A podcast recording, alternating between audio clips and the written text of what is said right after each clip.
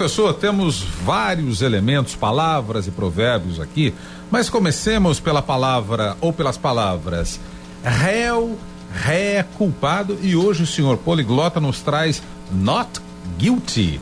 Poderia explicar, por gentileza, a origem dessas palavras, professor? Pois é, Donola, outro dia uma jornalista me perguntava qual é o feminino de réu. O feminino de réu é ré. O réu é uma palavra que veio do latim reus e a origem, a vinculação etimológica, que é o que nos interessa aqui, é a mesma de res, coisa, que é também res. A res, o gado, é uma coisa, alguma, alguma coisa, algum item que você conta. Então, por que que deram este nome ao réu?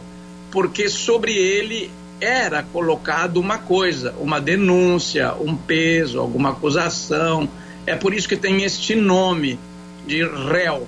Agora, Vinícius, o que é muito importante diferenciar aqui é que quando é, no judiciário brasileiro, e aqui são todas palavras vindas do latim também, porque o nosso direito é romano, juiz é, é jus dicere, o, o, o, aquele que diz o direito, embora, como ontem nós, nós víamos, e o nosso querido Rodolfo Schneider comentava muito bem, aliás, a questão dos, dos 232 réus que de repente tiveram foro privilegiado, né? Estão sendo julgados no STF. Veja que eles não estão sendo julgados por pessoas que são chamadas de juízes, mas de ministros, que também é uma palavra latina e de outra origem, mas quer dizer quem serve, o servidor. Este é o, um funcionário, este é o ministro. O juiz não.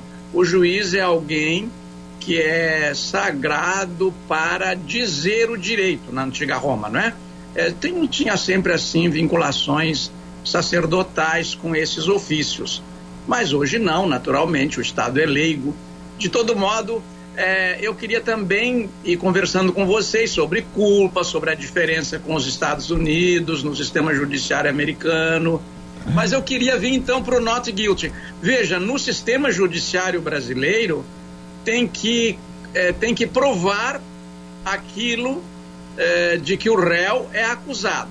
Então, aqueles 232 réus ora em julgamento no STF, é, os outros 1.013, é, é, mil e, é 200, são 232 réus de 1.300, né? Nunca houve tantos numa vez só.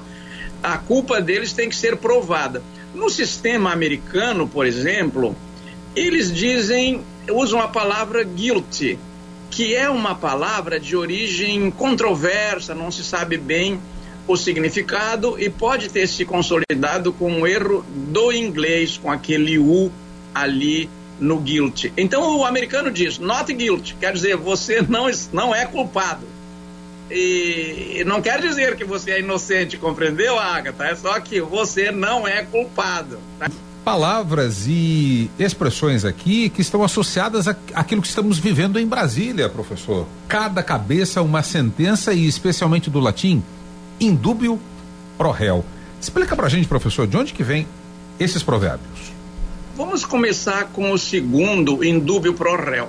Qual é a, a origem de, dele, desse provérbio, indúbio pro, réu? É, isto quer dizer, em dúvida, vote-se a favor do réu. Os antigos romanos começaram a ver que no seu direito tinha havido condenação de inocentes é, por testemunhas falsas, falta de provas. Então, eles criaram esta sabedoria judicial. Se você está em dúvida, não condene, fique ao lado do réu. É preferível é, você absolver um culpado do que condenar um inocente. É preferível, então, é preferível absolver um culpado a condenar um inocente. Bem, é, nós estamos avançando muito nesses direitos humanos, mas é, as coisas têm que ter, têm que ser conhecidas e, sobretudo, designadas pelos jornalistas pelo nome que elas têm. A coisa tem nome. Pode ver que agora na prisão deste brasileiro que deu problemas terríveis e grandes despesas às autoridades americanas ao fugir da prisão, eles não dizem o suspeito e tal, é o criminoso, o bandido, ele já estava condenado. E nós temos esses excessivos cuidados quando, uh, quando designamos isso. No caso do réu é diferente.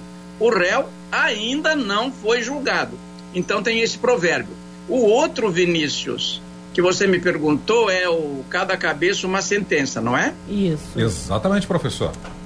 É. Então, nós temos a ilusão, essa é uma ilusão que o distinto público tem, e nós também.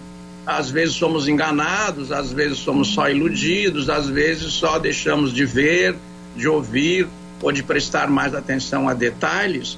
Por exemplo, é, o, o, nós temos essa ilusão então de que, os, de, que os, de que o réu será julgado ou condenado pelo que está nos autos. Então é, uma, é um julgamento objetivo. Mas não é assim.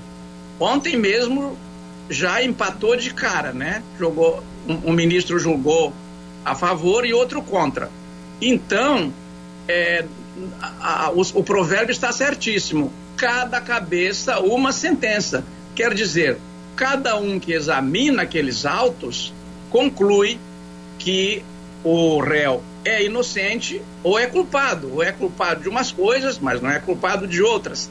Então, cada cabeça uma sentença. Você lê uma coisa, mesmo uns autos que parecem objetivos no judiciário, mas não é bem assim. Não estão soltando é, vários condenados já, o próprio STF não está é, dando outras jurisprudências bem diferentes e às vezes contrárias daquelas que ele deu em anos recentes cada cabeça uma sentença. Mudaram as cabeças, mudaram as sentenças.